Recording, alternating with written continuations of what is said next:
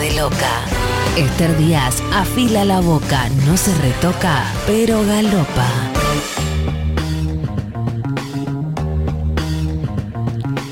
En castellano tenemos eh, una riqueza de palabras enormes. No, el castellano no es un idioma sintético como es el inglés, por ejemplo. Nosotros tenemos muchísimas más palabras.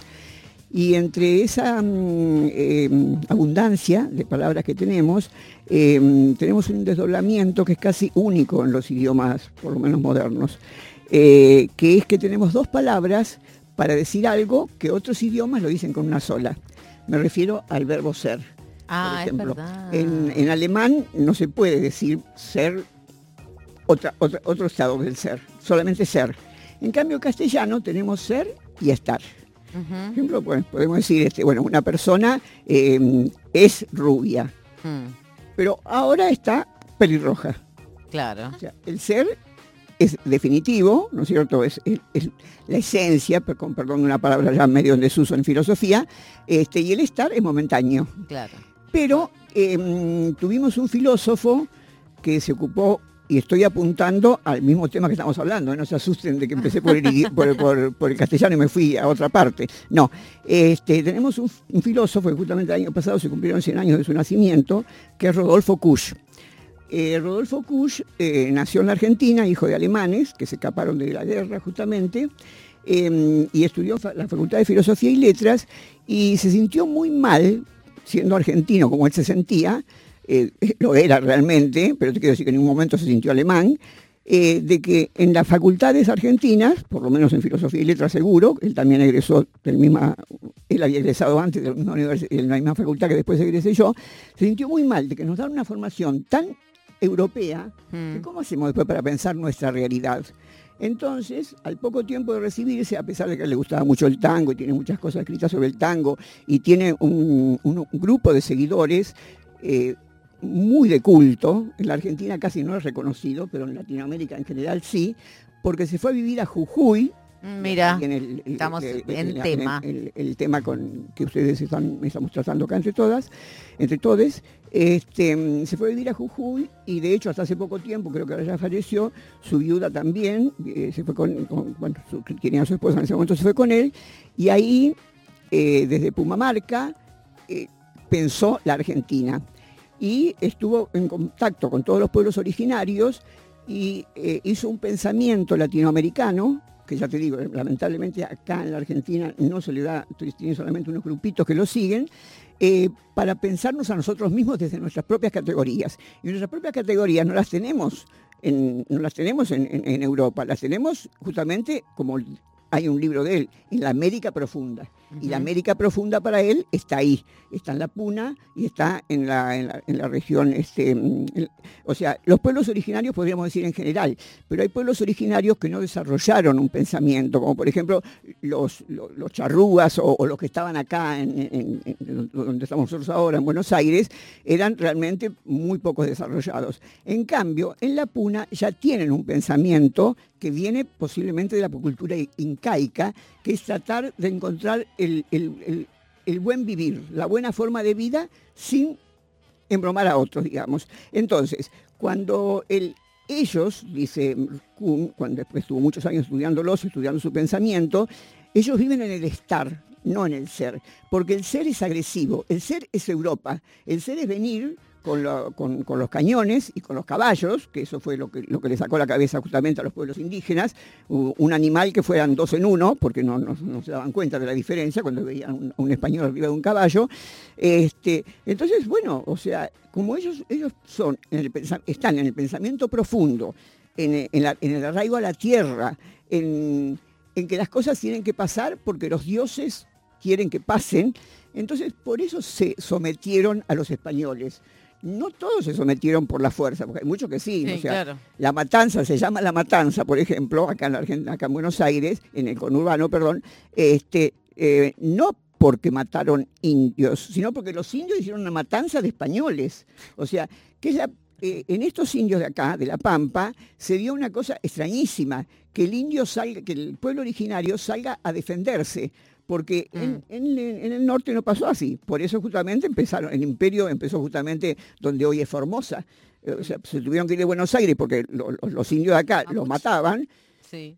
entonces, bueno, entonces, em, eh, hasta, que vivió él, que falleció en, antes, en los 80, creo que falleció a fines de los 70, hasta que, sí, a fines de los 70, hasta que vivió él, estaba bien eso, porque como, como ellos creen que los ciclos los ponen los dioses, la naturaleza son los dioses para ellos, ¿no es cierto? El agua, el, río, el sol, etcétera. Bueno, entonces, bueno, si vinieron estos seres extraños, que, parece que son dos en uno, como si fuera un centauro, eh, será porque los dioses lo quisieron y se resignaron a eso. Y se, resignaron, estoy hablando como una europea, se resignaron porque... Qué difícil salir del Claro, estoy hablando como una europea porque se resignaron, estoy diciendo la palabra se resignaron porque bueno, es algo que nos mandaron los dioses.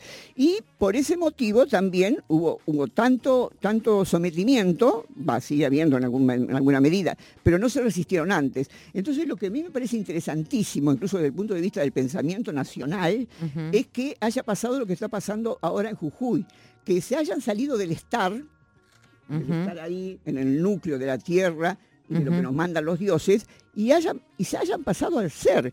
Entonces lo que estoy diciendo es medio terrible. Posiblemente si me lo escuchara Kush no le gustaría nada, pero es que cambiaron las situaciones. O sea, no sé, como dijeron ustedes antes, o como se habló acá, y, también con gente que, nos comunicamos, este, detrás de todo esto está el litio, ¿no es cierto? Y el litio es de ellos, el litio está ahí, en el territorio de ellos. Es decir, y es decir, que cuando le tocaron fuerte, porque en esta, en esta constitución que, que, aprobaron en Jujuy, está justamente el poder apropiarse de, las tierras que tienen litio, que son las tierras donde viven ellos.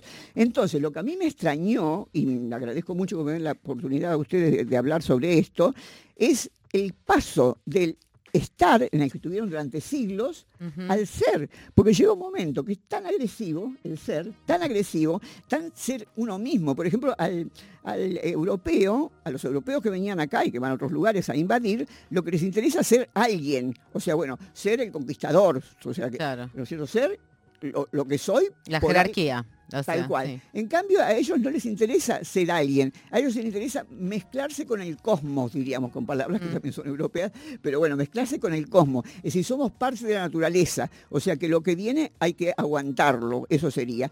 Entonces, lo que está ocurriendo ahora me parece fantástico, porque explotaron o sea, y, desde el punto de vista mm, ontológico, filosófico, como se quiera decir, es muy interesante esto, porque es una cultura que milenariamente ha sido pasiva para decirlo de la manera que se entienda, no se ha opuesto en general sobre todas esas invasiones. Ahora, qué grande será la invasión que han soportado durante, y que están soportando últimamente, y ahora muchísimo más con este avance de la derecha del que tanto se habló, que logró que les cambiara ese esquema de vida, su paradigma de vida que era el aceptar las cosas como vienen, porque así lo quieren los dioses. Así que a mí me pareció que era muy interesante desde el punto de vista que no vi que hasta ahora lo hiciera, lo, hiciera nadie, ojo que yo no lo hice todavía, estoy proponiendo, y tendría que investigar y, pensar mucho más para poder hacer una hipótesis propia, pero sí me llama la atención, y, y ya que ustedes me dan la oportunidad de decirlo en un medio público, para que otros también se pongan a pensar desde el punto de vista del pensamiento,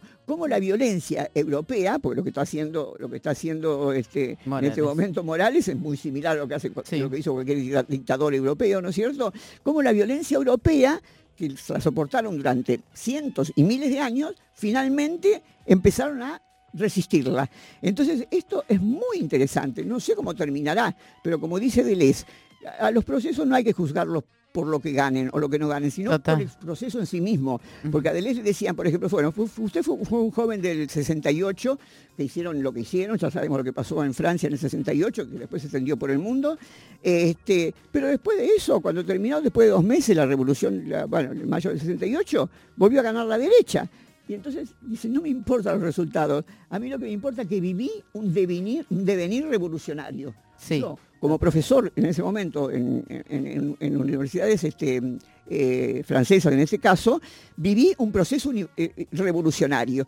Y yo siento que ahora este pueblo, este pueblo, sometido, entre comillas, hasta el momento, está viviendo un proceso revolucionario. No sabemos si va a ganar o no, lamentablemente no lo sabemos, pero sí creo que en esto hay que apoyarse. El asunto de que por fin han cambiado de, paradigma. ¿Por qué digo por fin? Porque lo que pensaba Kuhn antes de morirse, que en última instancia, con este modo de ser de los de los jujeños en, general no, ¿no es cierto? Pero es, lo que importa ahora en los jujeños, o sea, de la gente de, los collas, o sea, de los, pueblos originarios, este, era que se iban a, iban a poder compaginarse con los, con los europeos, que iban a poder llegar a un acuerdo de convivir. Sí. Pero eso les costó esto, porque ojo que acá en, en Buenos Aires pasó lo mismo. Esta pampa húmeda sobre la que vivimos que, da tanto fruto, cuando llegaron los españoles, eran solamente pinches, eran unos pastos grandes como una persona, mm. este, y, no había nada para comer, ni, nada. Por eso vivían de la caza y de la pesca. O sea, no había nada. Justamente cuando los españoles se fueron a ese lugar, a donde ahora están, eh, bueno, donde, donde, hicieron el imperio, digamos, se encontraron con que estiraban la mano y sacaban una fruta. O sea que por eso y, se instalaron como se instalaron en el norte, ¿no es cierto? Que eso se ve muy bien, no tanto en la, película mm, eh, en Sama, en la película de Lucrecia Martel, este, en, cierto modo, eh, lo, fundamental es un personaje que espera que lo liberen, ¿no es cierto? Que espera que lo liberen y al final muere ahí. O sea, lo, mandaron a los españoles, bueno, es español, ¿no? Lo mandaron a ese lugar, que ya te digo, sería el Formosa nuestro ahora, aunque la película está más que, nada filmada en, Corrientes, este, pero simulando que están allí en, el norte. Entonces, esa, gente, pensaba Kush, seguramente va a convivir, los europeos van a convivir eh, sanamente con, los pueblos originarios. Y, bueno, y así se lo creyeron durante mucho tiempo. Y ahora hay que pensarlo todo de nuevo, porque el estar pasó al ser. ¿Se entiende o lo dije? no, no, perfectamente, se entiende perfectamente. Eh, sí, yo creo que es un proceso que viene de, de, mucha, eh, de larga data, digamos, esto, esto que vos decís, ¿no? Pero que eh, esta asociación entre la, mm, como este sometimiento, ¿no? De los pueblos sometidos que no resisten y qué sé yo, está contrastado, digamos, por ejemplo, para, para poner un ejemplo, ¿no? Después del colonialismo hay 200 años de colonialismo, 200 años de lengua quechua, incluso 200 años de lengua ona o yanama, eh, ¿no? Este, los Selknam, donde pueblos que totalmente arrasados, pero aún quedando 2, 3, 10, 20 personas, digamos, ¿no? Ahora murió la última persona que hablaba hace, hace poquito, 2, 3 años, la última persona que hablaba en Selknam, ¿no? De los, de los, sí, este, de la, del, sur de nuestra, sí, eh, o sea, de, de la Tierra del Fuego y el estrecho de Magallanes, ¿no? La, punta más sur del continente. Pero esa resistencia del idioma es eh, mucho más fuerte que cualquier oposición militar digamos, ¿no? Esa, esa resistencia de conservar un idioma y de nombrar como se nombra el mar o como se nombra las ballenas, con múltiples palabras, ¿no? Que, que generan una cosmovisión, digamos, eso es una resistencia. Eh, así que bueno, ojalá este ojalá podamos aprender algo de esta, bueno, de otra cosmovisión, ¿no? De entender de alguna manera de, de qué manera se puede compaginar digamos, la extracción del litio o la idea de tener baterías para, para los celulares, para este, la transformación energética, lo que sea, este, sin arrasar con formas de vida ancestrales y sobre todo que tienen que ver con, sí, con el cuidado eh, del equilibrio entre los elementos de la naturaleza, entre quienes estamos también las personas. un minutito más solamente para redondear, mm. este, que ojo que también las categorías este, europeas nos sirven para, nos sirven para pensar esto, porque este, en el caso de Nietzsche, por ejemplo, decía que eh, lo peor que nos pueden pasar a los seres humanos como subjetividad es tener resentimiento, ¿no es cierto? Porque si estamos resentidos, comemos veneno, o sea, ah. implosionamos, para ir con el tema, ustedes, implosionamos, o sea, nos matamos a nosotros mismos. El resentimiento nos envenena a nosotros y no le hace nada al, tipo, a la persona o a, la No me hables, mira, no me hables de resentimiento. Porque ah, la bueno, parece que tocamos un tema sensible. Tremendo. bueno, y lo mismo con desde la desde el psicoanálisis o la psicología también, respecto de que lo que se, lo que se reprime sale enfermo. O sea, lo que se reprime, lo que no se larga, cuando uno no explota ante ciertas circunstancias, ¿qué hace? Estoy diciendo desde la psicología lo mismo que antes dije de la filosofía.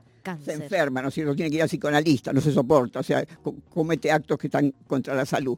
Así que bueno, lo que está, lo que eh, hay que sacarlo todo afuera. Lo que estoy, claro, lo que estoy queriendo decir es que, como lo dijiste varias, como dijo, como dijo varias veces la compañera, que también tiene sus cosas positivas la explosión, porque si, si te guardas todo se explota todo. Si no hacen eso ahora, ya estarían totalmente dominados por Morales. En vez ahora estamos en la lucha. Y en la lucha incluso que está todo el país dando, no solamente ellos. Por eso esa, esa, esa, reunión del jueves, aunque fue desorganizada, es cierto, fue.